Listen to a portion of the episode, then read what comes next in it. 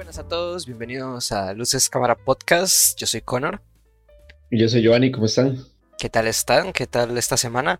Hoy venimos con el episodio 17, creo. No, Creo sí. 18, 18, sí. La semana pasada fue el 17 que hicimos el primer capítulo de, de, del- de Star Wars, prácticamente, que vamos a hablar varios capítulos. Ya algunos les gust- les dijeron, eh, nos dijeron que les gustó bastante, la verdad. eh, me gustaron los mensajes que, que llegaron de, que, que se motivaron también a ver la película. Entonces, eso estuvo bien. ¿Y qué tal tu semana, Giovanni? Bien, bien, tranquila, eh, viendo bastantes películas, viendo, poniéndome al día con, con WandaVision, que está muy buena, para los que no la están viendo, Sí, la está verdad muy, es que muy sí. buena. Sí, ya quedan solo tres episodios. Sí, sí, Pero, sí, tres uf. episodios para la primera temporada, ¿verdad? Sí, a ver si es que van a salir otra, no sé, ya veremos. Bueno, sí, sí, es que sale otra. Estaría bonito, vos sabes, un, un, como un sistema así de miniseries. Yo creo que que sí, creo que eso es lo que va a pasar con, con estas series que está preparando Marvel. Creo, me suena. Bueno, no, no podemos esperar, no sé, cinco temporadas de WandaVision, ¿me entendés? O sea, sería Sí. más bien como estirar mucho. Porque, bueno, por como, como ya se ha manejado más que todo el universo de, de ellos, que pues sacan una película y, y lo que pasa después en esa película afecta a lo que pasa a lo que sigue, entonces pues creo que eso, lo que pasa en WandaVision va a afectar a lo que pase en, en el universo, entonces no creo que haya otra temporada, igual con The Winter Soldier, igual con la de Loki, bueno, no sé, quién sabe, pero eso es lo que creo. Sí, que viene la de El Soldado del Invierno con... Con Falcon, Falcon, ¿verdad? sí, sí, esa se estrena el- el- en un mes, creo, el 18 del otro mes, una semana después de que termina WandaVision, creo, una semana, 15 días, creo. Pero No, bueno, imagínate. ahí, ahí va a estar. Vamos a ver qué tal. Yo espero que, pues, aunque sea esté igual de buena que, que WandaVision, porque esta, pues, me sorprendió. Sí, sí. Sí, sí, yo no esperaba mucho en realidad de WandaVision y quedé Exacto. muy satisfecho hasta el momento. No ha fallado. Exacto, sí, sí, cada episodio sorprende. Y, y bueno, dicen que los episodios que, que, que siguen van a durar una hora. Los últimos tres que quedan van a durar una hora, entonces ya veremos. Vamos a ver qué tal, que, que nos sorprende. Ya, ya estoy esperando que sea viernes. Y hoy traemos una nueva sección, ¿verdad, Juan? Ah, A- sí, al- sí, al bueno, como, como ahorita estamos hablando un poquito de WandaVision, pues pretendemos al inicio de cada, de cada podcast eh, comentar algunas noticias que, ve- que veamos por ahí, que nos llamaron la atención, no todas. Probablemente ustedes vean alguna noticia que pues nos pueden comentar, eh, como siempre enviar un mensaje y, y podemos tal vez ponerla en el próximo video, pero eso, comentar algunas noticias que nos parecen interesantes y, y bueno, vamos a comentar algunas. ¿Qué, qué, qué nos tenés vos? Bueno, tengo, tengo una que, que de hecho es, está fresquita, es de hoy mismo, la, la, la vi en IndieWire y en varias páginas de confianza, donde se menciona que, que es el famoso y súper reconocido director de cine Spike Lee, ¿verdad? Eh, que ha dirigido películas como El infiltrado del clan, Do the Right Thing, El verano de Sam, ¿verdad? Joyas todas. Sí, eh, dijo que, que estaba, estaba disponible, por así decirlo, en algún momento a dirigir alguna película de Marvel sí, que le gustaría, que, que DC nunca le ha gustado mucho, que son muy cursis, dijo. en algo que quizá yo no concuerdo, pero dijo que, que estaría dispuesto a hacer una película de Marvel. Y es algo sí. impresionante. Sí, bastante curioso, porque como decías, pues es un director que, que tal vez algunos consideran pues que no, que es más de culto, tal vez, bueno, esos directores que cada vez que sacan una película pues es buena y, y que se quedan en eso y pues participar ya en una mega industria como, como es Marvel pues un poco raro, la verdad. Bastante, Pero- bastante. Eso es como ver a Clint Eastwood dirigiendo la nueva película de. No sé, ¿me entendés? Sí. De los Vengadores. Uh, sí, pero bueno, pues no, no quita, es un buen director, eso nadie lo niega, entonces pues quién sabe qué nos va a traer, si será cierto, si será que no, pues pero bueno, puede ser bastante, bastante curioso, eso sí. Puede ser, no sé, eh, se me ocurre que puede ser algo más serio, como, eh, no sé, un drama tal vez, de algún superhéroe, como un Ghost Rider más serio, Ajá. no sé, algún- no sé. Pueden, se pueden sacar varios dramas de algunos superhéroes pues curiosos, entonces A mí me parecería veremos. que podría dirigir la de Spider-Man, que siempre, obviamente, Spike Lee es un enamorado de Nueva York y de Brooklyn, entonces podría meterse por ahí, no sé. Sí, bueno, quién sabe si tendrá algo que ver también, porque recordemos que Sony, sí, que Sony y Marvel tienen como esta alianza y pues eh, Sony está creando como su propio universo que poco a poco va juntando como el de Marvel, que bueno, eh, ya, ya empezó con las de Venom, tiene anunciada Morbius, esta que sale ya el Leto, que iba a ser el año pasado y al final creo que todavía no tiene fecha, pero bueno, eso. Y, y eso, juntar estos universos que bueno, pues quién sabe, puede, puede ser por ese lado ya veremos qué nos trae Spike Lee por ese lado. Y bueno, siguiendo un poquito de, hablando de superhéroes, esta semana pasada pues también salió el 14 de febrero, eh, una bonita fecha para los que pasamos solos, pues fue que ese día nos llegó el bendito tráiler de el Snyder Cut de la Liga de la Justicia.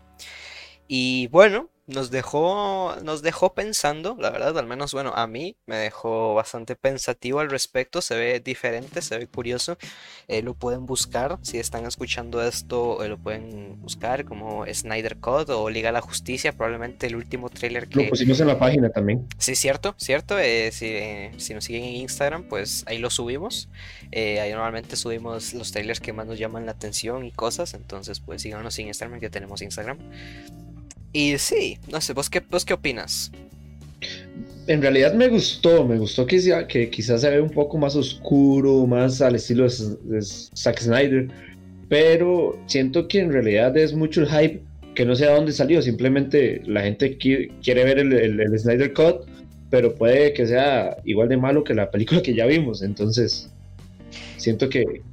Sí, bueno, creo que sería tonto. Sí, yo tampoco, creo que puede ser humo desde, la verdad, desde el inicio uno que Zack Snyder anunció por Twitter que se estaba produciendo su corte de la película, pues me pareció humo, pero a la vez creo que hacerlo mal es difícil porque bueno, la película tuvo sí, sí tuvo unas que otras regrabaciones para añadir escenas y todo eso que pues se, se agradece porque que sea enriquecer la trama pues siempre está bien eh, y pues nunca pudimos ver como la visión terminada y original de Zack Snyder que pues bueno, no sabemos porque este tipo pues como os decís, este, yo creo que es buen director, pero tanto como es buen director, también nos entregó Batman contra Superman.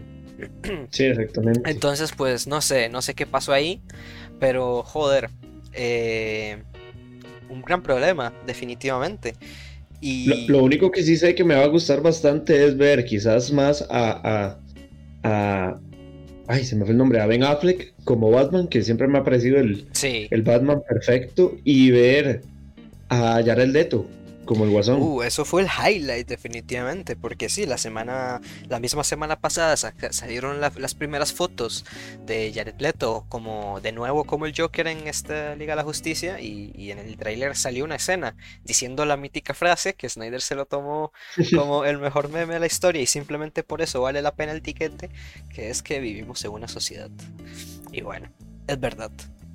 Es real. Yo, yo, a mí me, yo, yo, confío, confío mucho en, en, Jared Leto para, para este papel, ¿verdad? Él siempre ha impresionado mucho. Entonces siento que con la película que nos dieron, en, al menos en Suicide Squad, eh, siempre era como Sí, y pues de la, la, dirección no es tan buena. Correcto, no, la peli es floja y pues con las declaraciones de Jared Leto pues siempre quedó la duda de, de porque él, decía que le recortaron todas las escenas prácticamente y, que bueno, entonces pues eso deja que desear como joder, pues a ver cómo habrá sido. Pues tal vez lo veremos en este Snyder Cut, que pues eso, no sé, eh, creo que es difícil hacerlo mal porque bueno, tenés años de ventaja, la primera peli salió en el 2017 y tenés todo el fandom que, a veces puedes escuchar al fandom, a veces es bueno, a veces es malo, la verdad, pero pues se puede hacer una muy buena peli, la verdad. Y, de hecho me encanta el traje. Me encanta el traje de Batman posapocalíptico, me encanta. Sí, sí, sí. Mm, Entonces, no sé, nos presenta una versión bastante interesante y ya veremos qué tal y como siempre, pues en su momento haremos el podcast, que solo queda un mes, queda nada para que ver esta que para ver esta peli y veremos si aquí en Latinoamérica será posible verla en cines o en algún lugar, ya que pues HBO no está muy disponible, pero bueno, si no, pues otros medios habrán probablemente.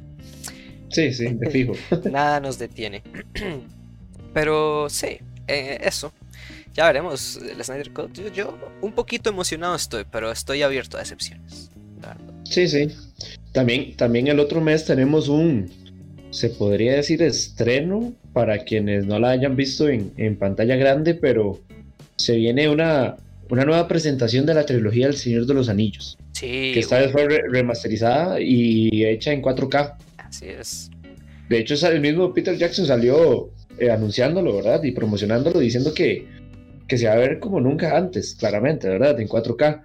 Y lo impresionante es que aquí en Costa Rica vamos a poder verlo vamos a poder verlo, al menos en Latinoamérica, en todos los países no estoy seguro, pero aquí en Costa Rica tenemos la dicha de poder ver esos ejércitos en pantalla completa, como debe ser. y les tenemos las fechas, son el próximo 4 de marzo, jueves 4 de marzo. Eh, durante una semana se va a estar proyectando la comunidad del anillo.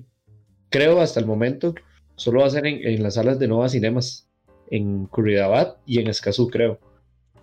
La, eh, las dos torres va a ser la semana del 11 de marzo, empieza jueves 11 de marzo hasta el 18. Y el mismo 18 se estrena, por así decirlo, el retorno del rey. Entonces es una por semana, por así decirlo. Los precios están un poco elevados, pero, pero creo que entre más gente vaya, eh, hacen como un descuento. Entonces, para que lo tengan ahí en cuenta y si lo quieren ver en, en pantalla grande, como debe ser esas peliculotas, Sí, eh, la verdad es que daría bastante gusto ver El Señor de los Anillos en 4K. Claro, claro, imagínate ver, no sé, el concilio de Elrond en, totalmente en 4K o las primeras escenas, que es que mi favorito es la comunidad del anillo, entonces las primeras escenas ahí en Hobbitón, eh, debe ser algo precioso. Exacto, exacto, qué gusto, la verdad es que tengo muchas ganas yo de verlo, probablemente, ojalá pueda ir. ¿Será que se viene un podcast de la trilogía después de esa reedición? Probablemente puede ser, ¿por qué no? La verdad. Abierto a proposiciones estoy. Em, y bueno, otra película que se va a estrenar, eh, esta vez en mayo, que hace poco, hace nada, salió, bueno, el anuncio de la fecha y un nuevo póster, que es la película de Cruella, basada pues en este personaje de Cruella de Vil, de los Dálmatas, eh, un Dálmatas de Disney, que, que, a ver, la película, si no me equivoco, está dirigida por Craig Gillips. Eh, la película está protagonizada por Emma Stone, Emma Thompson, Mark Strong. Y bueno, curiosidad da, porque bueno, desde hace tiempo se sabía que esta película iba a salir. Eh, eh, se había sacado como una foto en la página oficial de Disney que, sale esta, Emma Stone como Cruella. Y pues bueno, no sé, nunca se había anunciado nada. Y hasta ahora, bueno, eso salió un nuevo póster y, fecha. Entonces, pues a esperar y ver qué tal. No sé, normalmente los live action de Disney, pues algunos han estado bien y otros no tan bien, la verdad. Así que ya veremos. ¿Y se estrena en Disney Plus? Probablemente, probablemente. Eh, no dice, la verdad. Ya, lo más seguro, Pero, no sé, a cómo estamos, eh, Puede ser, puede ser. Solo pusieron fecha, entonces pues supongo que depende de cómo estén, porque no, es que como, no sé, no sé cómo estarán, la verdad, el tema de las salas de cines en Estados Unidos. Yo creo que no están abiertas, o no todas, no sé. Pero sí sé, bueno, que hay muchos que cerraron por esto, entonces pues es complicado como apostar que la película salga a cines y que tenga ganancia. No sé, porque de hecho, eh, ya va a empezar la. Va a salir una peli de Disney eh, que, tiene ahorita como estreno, igual que salió con Mulan, que tiene como pagas 30 dólares o no sé cuánto y puedes verla como anticipadamente. Creo que es Raya, una cosa así animada, ¿eh? Sí, una animada, exacto. No, no sé muy bien de qué va, pero eso. Y. Y bueno, como última noticia, de la semana. Sí, como última noticia. Eh, tenemos un anuncio de, de, H por parte de Warner, no, HBO, fue Warner, bueno, no creo que lo anunció, pero bueno, es una serie para HBO em, que, que es de The Last of Us, nada más ni nada menos, del videojuego The Last of Us. Eh, probablemente lo conozcan o hayan eh, escuchado algo de él, no sé, es bastante famoso, un juego de Sony de PlayStation, que bueno, se anunció, ya se había, sabía un poco que, iba a salir una serie. Y bueno, se anunciaron los protagonistas prácticamente que, que la serie, el que va a ser eh, Ellie, va a ser interpretada por Bella Ramsey, una actriz que viene más reconocida por su actuación en Game of Thrones. Y, y bueno, todo bien, creo que nadie dijo nada al respecto y tampoco por el que va a ser, interpretar a Joel Miller, que va a ser nada más ni nada menos que Pedrito Pascal. El hombre del momento. El hombre del momento, exacto. Pedrito, pues la verdad es que pues ha salido un... Eh, es bastante bueno, creo que versátil, un papito. Y bueno, últimamente ha salido muchas cosas eh, que, bueno, a mí me decepcionó la verdad en Wonder Woman, pero bueno. No es, creo que no fue culpa de él, es que no es un buen personaje. Pero bueno, la cosa, un poco polémica. En realidad no. Pero pero un poco doble moral sí pienso que es, bueno, ahora que te comentaba y aprovecho para comentarlo, que pues nadie dijo nada, absolutamente nada de que pues Pedro Pascal, todos aceptamos, y yo me incluyo de que Pedro Pascal fuera Joel porque probablemente haga un papelazo. Pero anteriormente, más o menos, se, le puede hacer, un buen maquillaje se le puede hacer y queda bien, eso sí creo. Pero eh, eh, hace como tiempo atrás, una semana, se había anunciado que podía, no me acuerdo qué actor, pero era una persona eh, negra, iba a interpretar el papel de Joel y pues mucha gente se, ya se puso de uñas porque nadie, porque Joel, Joel no es negro y bla, bla, bla. Y pues me pone a pensar que, bueno, nadie se queja de Pedro Pascal, pero nadie dice que, bueno, por ejemplo, Joel no es latino. En el videojuego Joel no es latino y no se parece a Pedro Pascal, y, pero bueno, nadie dice nada. Entonces, pues bueno, cosas polémicas que, que me gustaría destacar.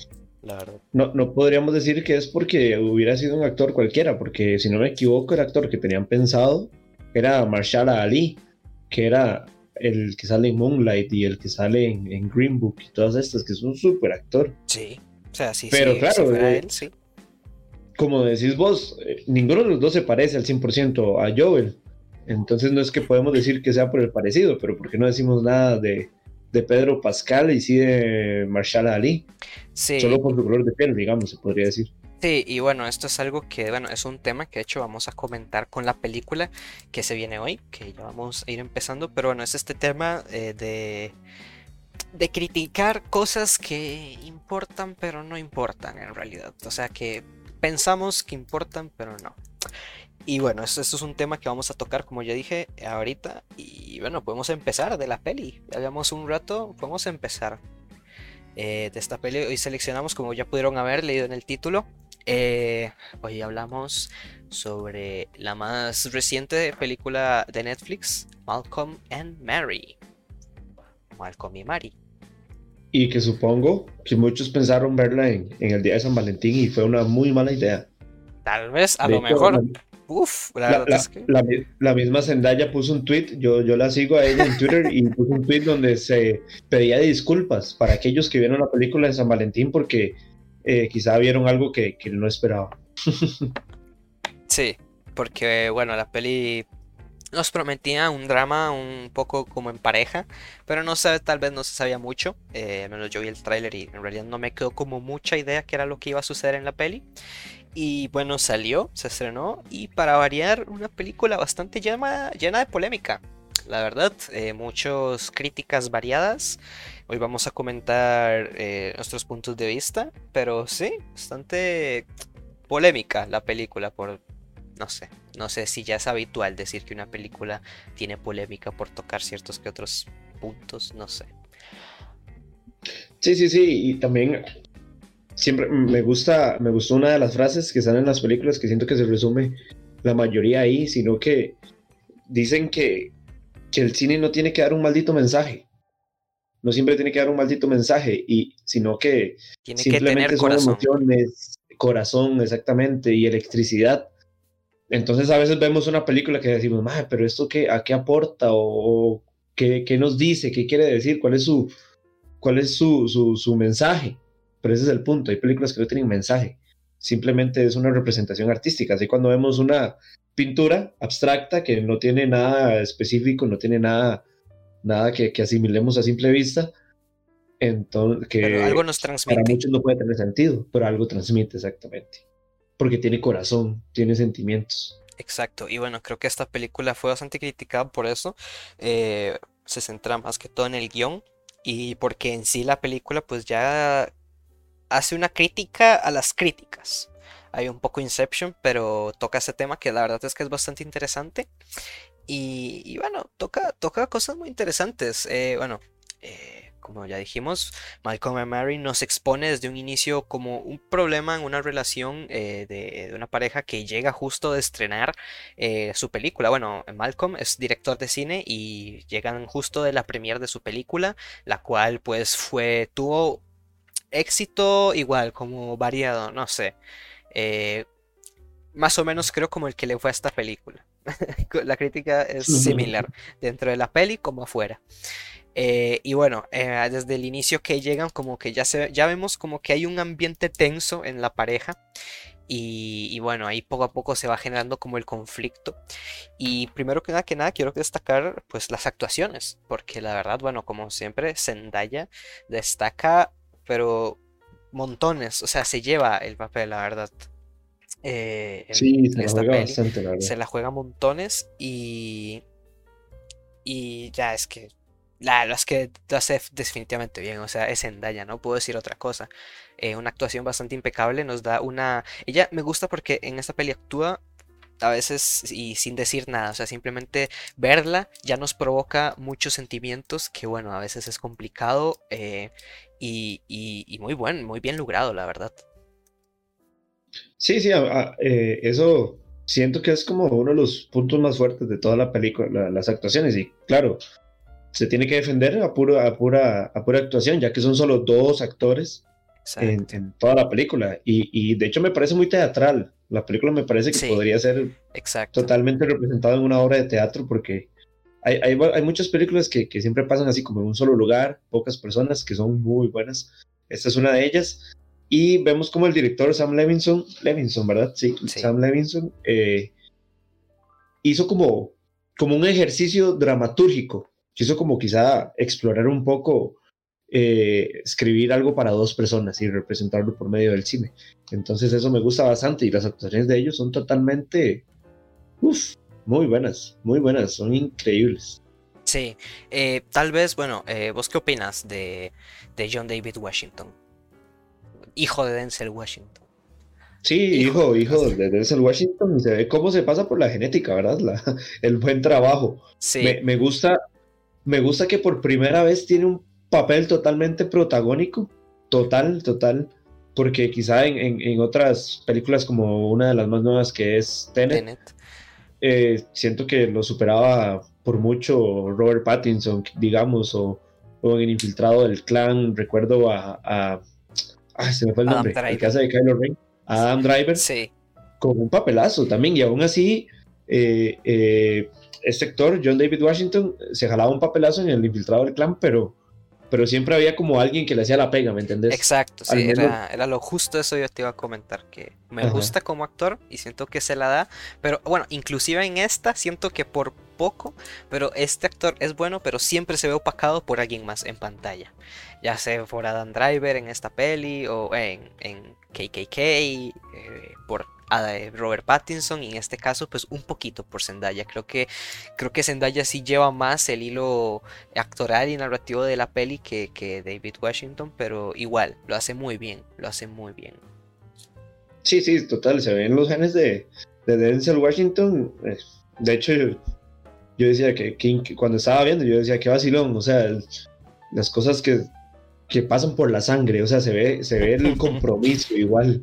O sea, solo por ser el hijo y quizá también por su trabajo, pero, pero ya traes mucho, traes mucho de tu papá, digamos, por así decirlo. Sí, algo que tal vez sí diría yo un poco de, de o sea, las actuaciones están muy bien, pero respecto al casting, eh, me gusta porque, de nuevo, repito, son buenas actuaciones, pero me genera conflicto porque, bueno, Zendaya es bastante joven, se ve súper joven y David Washington pues no es viejo, tiene solo 36, pero se ve más mayor se ve más mayor y pues nos exponen un conflicto donde se ve que la pareja ya ha pasado mucho tiempo y se ve desgastada por el tiempo. Entonces pues como que me cuesta creerlo por, por eso, porque se nota la diferencia de edad, que, que todo bien, que hay parejas así y que, y que ya si son mayores de edad pues todo bien, si están consentidos, pero que se nota y no, y eso como que me cuesta creerlo, que ya está desgastado por el tiempo. quiero que los que estén escuchando esto sepan que no habíamos hablado de eso antes de empezar a grabar Juan, yo te iba a decir lo mismo. De hecho, Zendaya tenía un conflicto mientras veía la película, la veía como una chiquilla. Sí, es que la, la veía como la Mary Jane de Spider-Man. Entonces era como, no, o sea, estás, o sea, hablaban de una vida pasada sus 20 años, cuántos años tenía en ese momento. Eh, O sea, ¿me entendés? Eh, no, no, no había como sentido y tal vez yo no hubiera puesto a Zendaya.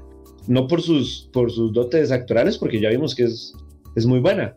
Era, era el casting, no me, no me, no me parecía como congruente con, como decís vos, con John, John David Washington, no, no, no sé, no, no me parecían hasta una bonita pareja, no. Sí, era esa, esa diferencia se, notaba y ya fuera, sí, yo lo pensé, o, cambian a, Washington o cambian a Zendaya, pero aquí como que no, no, me, no, me se ve muy bien conforme a lo que me están queriendo contar. Pero sí, eh, una cosita, ahí la verdad.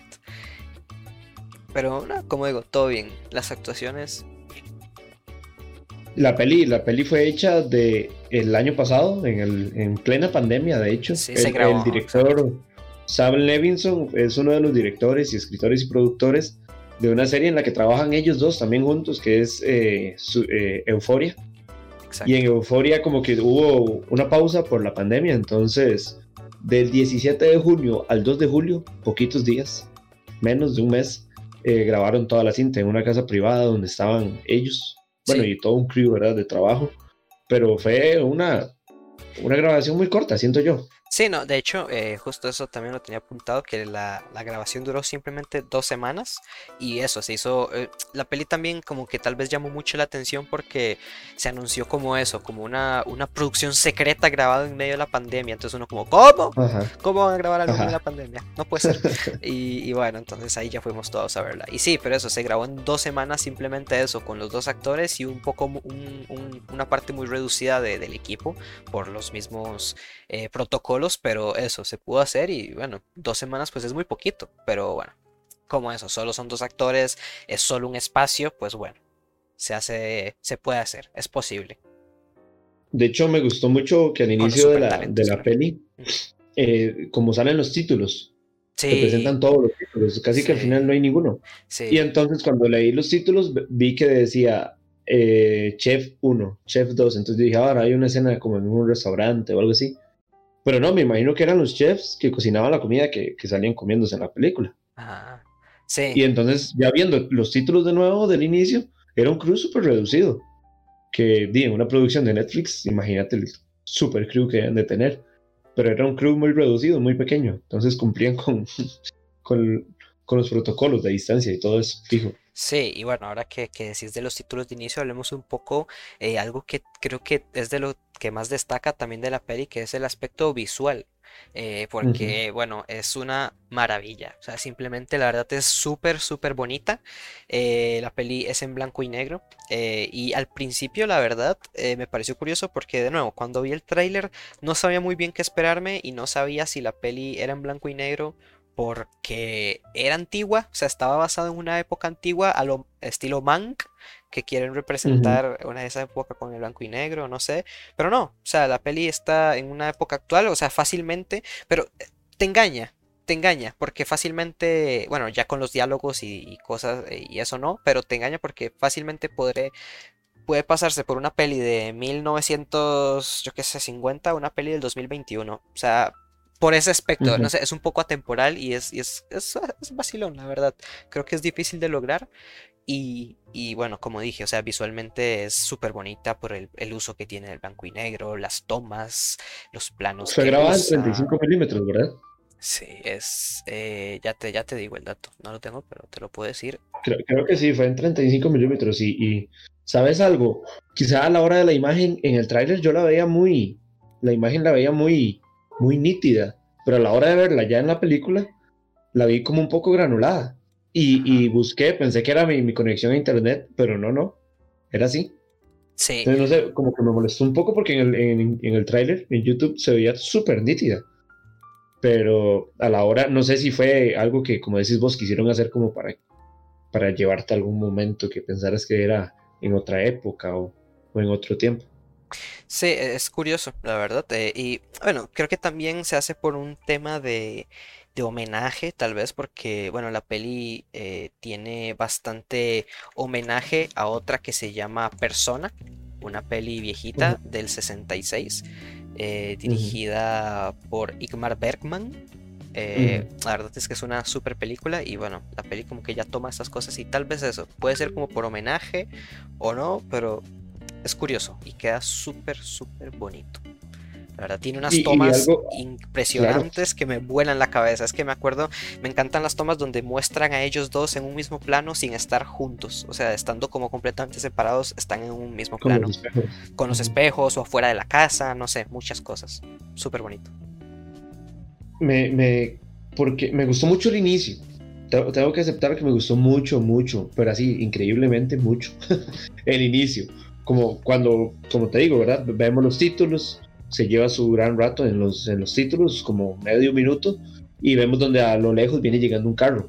Y empieza entonces, y es súper natural, algo que siempre, que siempre he criticado en algunas películas, como cuando están una pareja y de un pronto a otro eh, están en la cama y se van a levantar y se, y se tapan todos. Y si estás con tu pareja no hace falta hacerlo, ¿me entendés? Entonces le, falta a veces como naturalidad en algunas películas. Pero en esta me gustó mucho que la primera escena que vemos es que llegan en el carro y Zendaya se viene orinando, va al servicio, como cualquier cosa, están hablando, él llega, pone música y esa escena me encanta. De hecho es una escena de, de, de eh, sin cortes, donde él está bailando y pone música, que la música ya es otro tema que vamos a hablar, es muy buena. Eh, empieza a bailar y empieza a hablar con ella, ella llega y empieza como a, a, a preparar las cosas para cocinar unos mac and cheese y, la escena donde ella está fumando un cigarro y él está caminando y caminando y hablando de lo bien que le fue en su estreno, es, es de lo mejor. Para mí es de las mejores escenas en toda la película, que es la primera. Sí, eh, es muy bonito como ya dije y tiene esos planos secuencias súper interesantes. La verdad es que por solo verla, por analizar cómo está compuesta la peli, cómo se hizo y, cada plano, ya con solo eso, la verdad vale la pena. Ya después, pues también vamos a comentar un poquito el tema de, de historia y guion, que tal vez ahí pueda pecar un poco. Pero Joder, la verdad es que sí, o sea, vale la pena. Con, con solo estas cositas ya vale bastante la pena. Y como vos decís, eh, algo que me gusta mucho y también fue, tal vez, creo yo, porque lo que se llevó mucha crítica es eso, que trata una relación como lo más natural del mundo. O sea, cero, que a veces cuesta verlo, pero cero, cero romanticismo. O sea, a veces las relaciones, pues, hay, hay muchas cosas de por medio, como decir la primera escena donde se ve toda la confianza que llega a Zendaya, deja la puerta abierta para mear, todo bien, no sé, como toda la interacción que ellos tienen es súper real, la verdad, y no solo eso, sino también, pues, el problema. Creo que, bueno, como ya dije, la peli se vio en mucha polémica. Una de esas cosas fue este asunto, ya que algunos eh, muchas personas en realidad porque bueno cada vez que eh, examinamos una película me gusta ver críticas todas las que pueda y, debates con demás gente y pues eh, muchos de estos llegaban a la conclusión que la, la, la, la relación de ellos podía ser como muy exagerada. Pero no eh, la verdad creo que está bastante bien, que no creo que sea para nada exagerada. Si hay, si existen este tipo de parejas, por más exagerado o, ridículo o pesado, porque es eso, y ahora lo comentamos, la peli a veces llega a ser pesada, agobiante y tal vez molesta. Por, por, los, por la misma interacción que tienen los dos personajes, por cómo discuten y todo. Pero al fin y al cabo, pues de eso va la peli. Y, como digo, sí es bastante real. O sea, ahí, por más increíble que cueste, ahí, lo digo también un poco por experiencia, pues pasa, existen esas parejas súper conflictivas que por más absurdo que parezca, joder, es cansado. Y como, y la peli yo creo que lo, retrata súper bien, es abrumante. Tanto para el espectador como para las dos personas. Porque pasan momentos súper tensos y de unos picos altos y bajos en segundos en segundos, microsegundos se podría decir.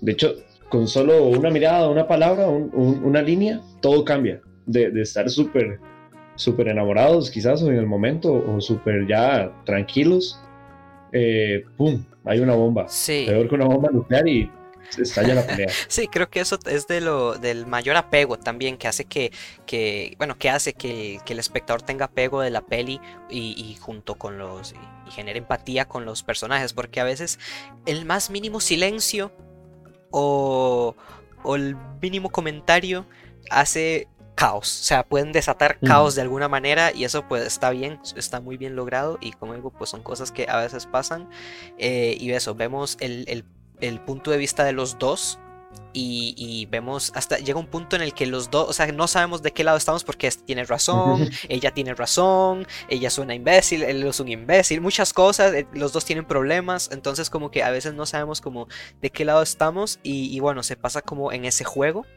y, bueno, eso al final hace que ni siquiera nosotros sepamos a dónde va a terminar la relación y al final de la peli tampoco sabemos dónde va a terminar todo esto. Eh, y bueno, porque también toca temas como de la dependencia y el egoísmo y un poco autosabotaje en cada personaje, que se representa súper bien, como ya dijimos, con las actuaciones. Y, aún así, hay algunas actuaciones que, quizá tengo algo para criticar, quizá no criticar, porque de hecho cuando estaba escribiendo un poco de lo que me pareció la peli, me daba miedo, porque yo decía, estoy criticando lo que ellos dicen que no hay que criticar, entonces había todo un conflicto a la hora de escribir sobre la peli, pero en, la actuación de ella, de Zendaya, que es muy buena, tengo que aceptarlo, es muy buena actuación. De hecho, estoy casi seguro que podría ser hasta nominada. Eh, se ha hablado de eso. Al inicio, al inicio no sé si era por el maquillaje que tiene como sombras en los ojos, me parecía que estaba, que no abría los ojos. Y, y, me parecía la, la, misma actuación que hace en Spider-Man que es como la, la madre aburrida, cansada. Sí, y la misma, de hecho, justo eso pensé también porque en Euforia, bueno, el personaje se parece un poco al personaje que ya tiene en Euforia, por ejemplo. Ah, Más o menos, hay ciertas similitudes, bueno, y también porque es el mismo director, se puede decir, pero no sé si debería ser lo mismo. Pero bueno, sí te lo doy también eso, la verdad. Como el, eh, eh, pero es como la primera parte. De hecho, antes de que ella se bañe y se meta en la bañera, es esa parte. Porque ya después de la bañera cambia, cambia totalmente su actuación. Pero es como esa primera parte. Se podría dividir como en tres partes la actuación de ella, que es como antes, cuando llega en la bañera y después del baño. Antes del baño es, no sé, no me gustó para nada y me, me faltó mucho. Ya después de la bañera, uff, como que, no sé, supongo que fue la otra semana de grabación y todo cambió, pero pero, pero hubo un cambio drástico, eh, drástico perdón. Eh, algo que me gustó mucho es cómo la música acompañaba los momentos relajantes, por así decirlo, y una muy buena música, digamos, que era como un estilo jazz, un blues, un R&B. Me, me, me, gustaba mucho, me gusta mucho, la música es, es muy buena.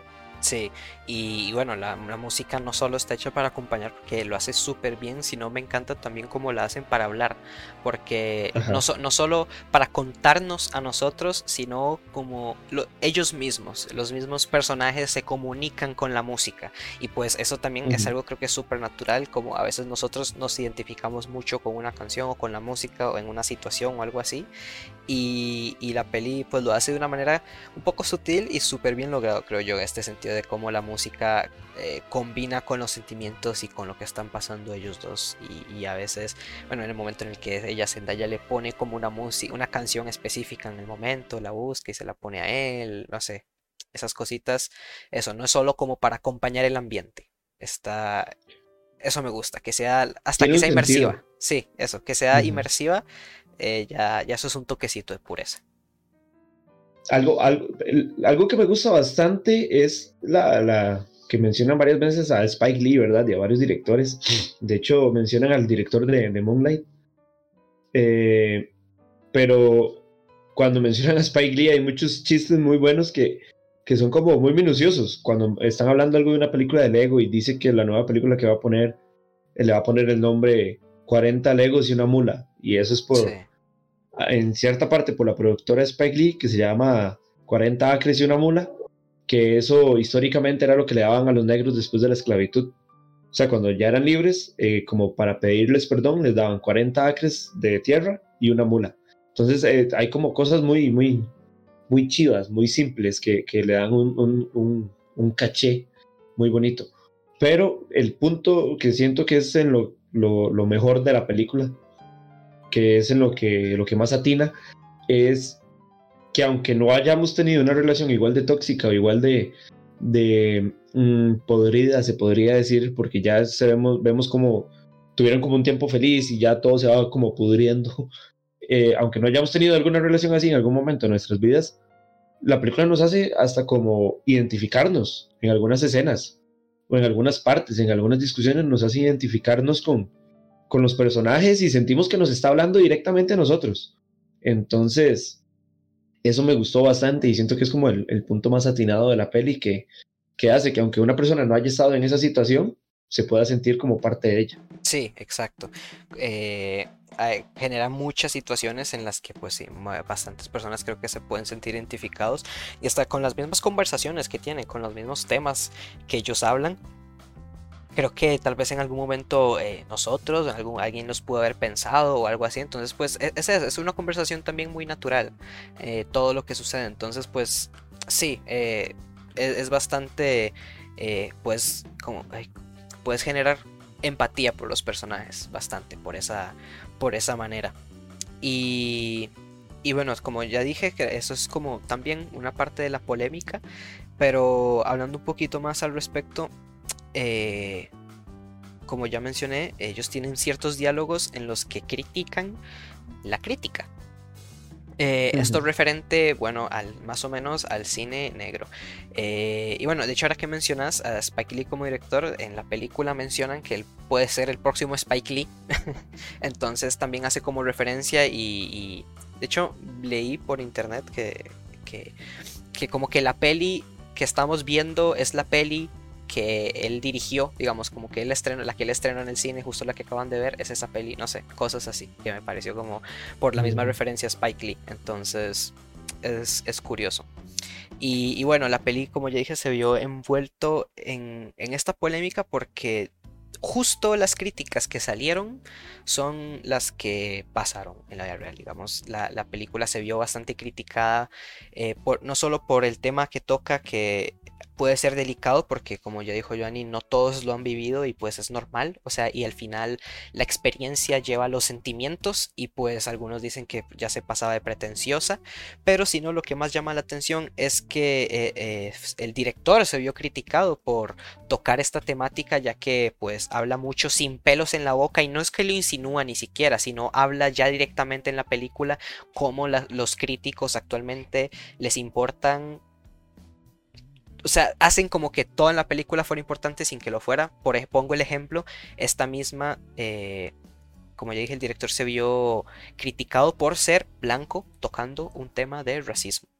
Dicen que, ¿por qué una persona blanca no puede hablar sobre el tema del racismo? Porque, bueno, es probable, eh, y no lo dudo, que pues probablemente eh, Levinson, el director, no haya sufrido ese racismo, pero que quita que esté haciendo conciencia sobre él, o sea, está haciendo conciencia sobre las cosas que pasan y como digo, en la peli menciona que la crítica pues a veces no tiene sentido. Y, como ya mencioné al inicio, a veces la gente critica que, que un actor sea negro porque no se parece, pero no se parece al, personaje original, pero después es latino y no dicen nada, o, algo así, no sé, como que siempre hay una doble moral, eh, que no sé, como que la gente es racista a veces simplemente por ser racista o se queja, no sé, por ejemplo, cuando salió lo de la sirenita negra o no sé, muchas cosas que pues al final, ¿qué más da? O sea, ¿qué más da si el actor que iba a interpretar a Joel es negro si la peli es buena? ¿O qué más da si el, mm. si el director de esta peli es blanco, si la peli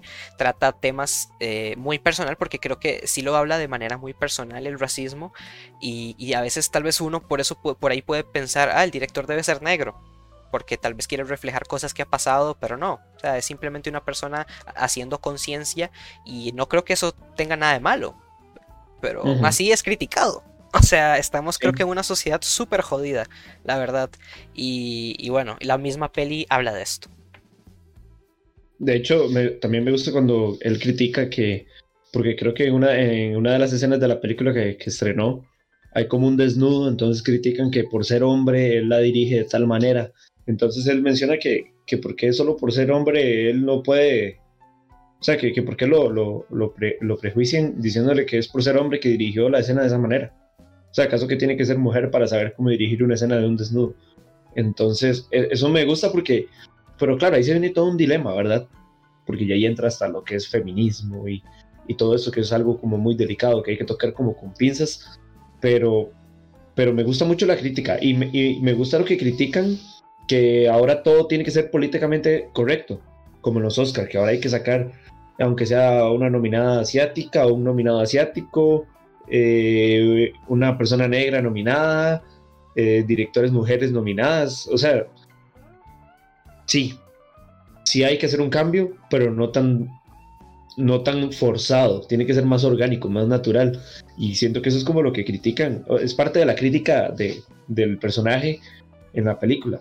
De hecho, algo que leí que me llamó muchísimo la atención es que esta película es como un berrinche del director de, de ¿cómo se llama? De Jason, no, Sam Levinson. Sam Levinson. De Sam Levinson es, es como un berrinche de, de él porque la película anterior que se llama Nation, no me acuerdo cómo se llama la película, pero la película anterior que hizo no le fue muy bien en la crítica y de hecho alguien del, del LA Times eh, habló, habló muy mal, una mujer, de hecho, habló muy mal de su película. Entonces, eh, como que dicen que esta película es la respuesta directa a esa crítica que le hicieron de su película anterior. Entonces, que es como un poco un berrinche del, director, fue algo que me llamó la atención. O sea, que está un poco basado en la vida real, eh, lo de recibir una crítica del LA Times, digamos. Sí, al final es como, bueno, sí, sí pueden haber, hay unos, unas similitudes con la vida real, pero sí, no sé, al final también me pongo a pensar a veces en, en eso mismo que dijiste, de lo que a veces es muy forzado que, la, que la, todo sea políticamente correcto, pero a la vez eh, en algún momento de la peli también nos deja exponer de que, pero ¿por qué está mal? O sea, ¿por qué entonces que sea políticamente correcto está mal? O sea, como, como ya dije, o sea, puede ser por qué que el actor, si al final, sea lo que sea, si en la peli son todos negros porque es exclusiva, pero si al final la peli es buena, ¿qué más da? ¿Me explico? Entonces, no sé, hay como un debate ahí, sí, un poco, es curioso. Eh, la verdad, sí, todo ese tema como una dualidad. Ajá. Existe como una dualidad dentro de la misma película, porque vemos eh, que en algún momento se critica esto, pero luego se critica, lo contrario. Y de hecho, ambos personajes mantienen una posición diferente, siempre que hay como una pelea donde están hablando del tema. Entonces siento que hay como hasta una incongruencia, por así decirlo, en el, en el discurso de la película, porque hay como una dualidad. No nos dicen una idea clara de eso, pero como volvemos al tema. La misma película se excusa diciendo que no todas las películas tienen por qué dar un mensaje. Entonces, ¿qué pasa si esta película simplemente no da un mensaje? Nada más es una película. Sí, creo que todas esas cosas que pasan, pues al final también representan, pues, pues la inestabilidad que está pasando la pareja en, algún momento, porque bueno, eh, a veces ellos se dicen cosas que los hace pensar y reflexionan un poco, pero después desatan, sacan otro clavito por allá, entonces como que todo es una reacción en cadena donde a la vez que aprenden, se joden ellos mismos.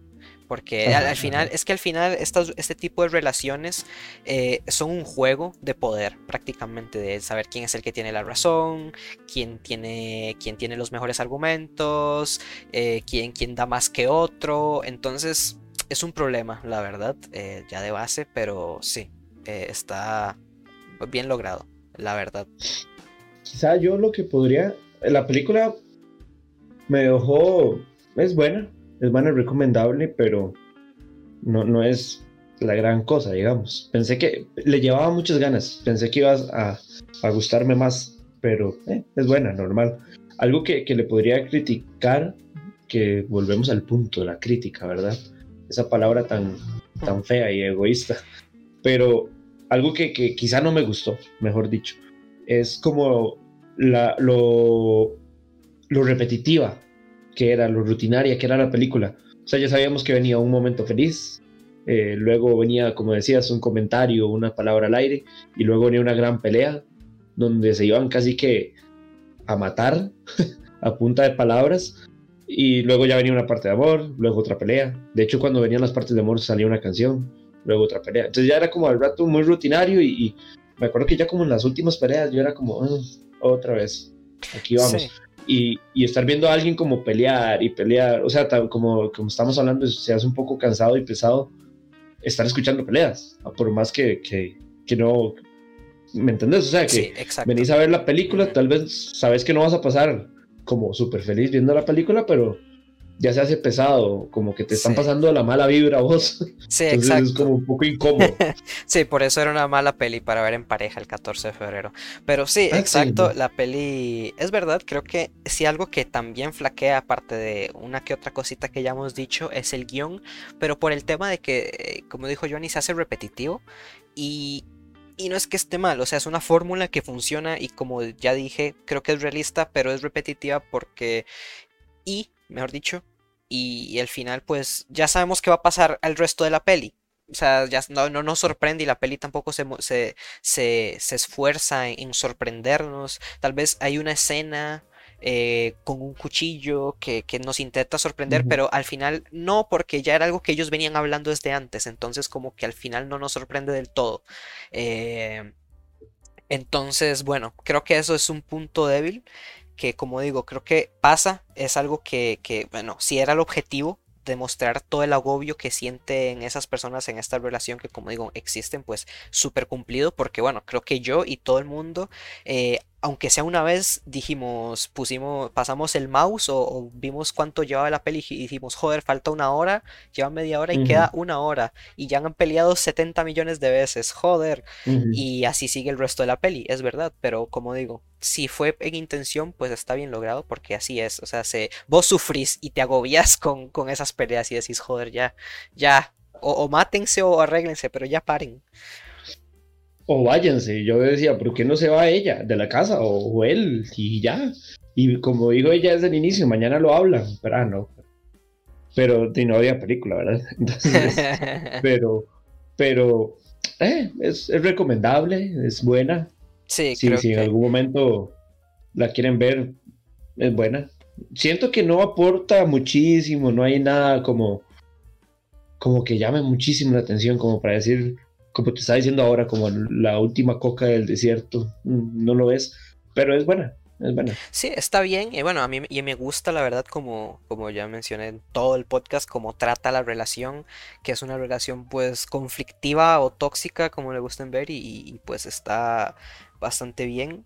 Y, bueno, es que también esos, a veces temas, esos temas son delicados y les puede gustar a cierta que no gente, pero al final son interesantes, son una vivencia humana común y corriente, como naturalmente puede haber, porque bueno, a veces nos muestran relaciones en películas de amor que son súper innaturales y, no sé, y súper romantizadas y, y, que todo es perfecto, o a veces se enamoran de, o sea, no sé, como que no, normalmente las historias de amor, entre comillas, que nos cuentan, pues no son así. Y estos son una pareja De hecho, hace poco vi, vi un videojuego que trata exactamente este mismo tema. Creo que se llama Haven.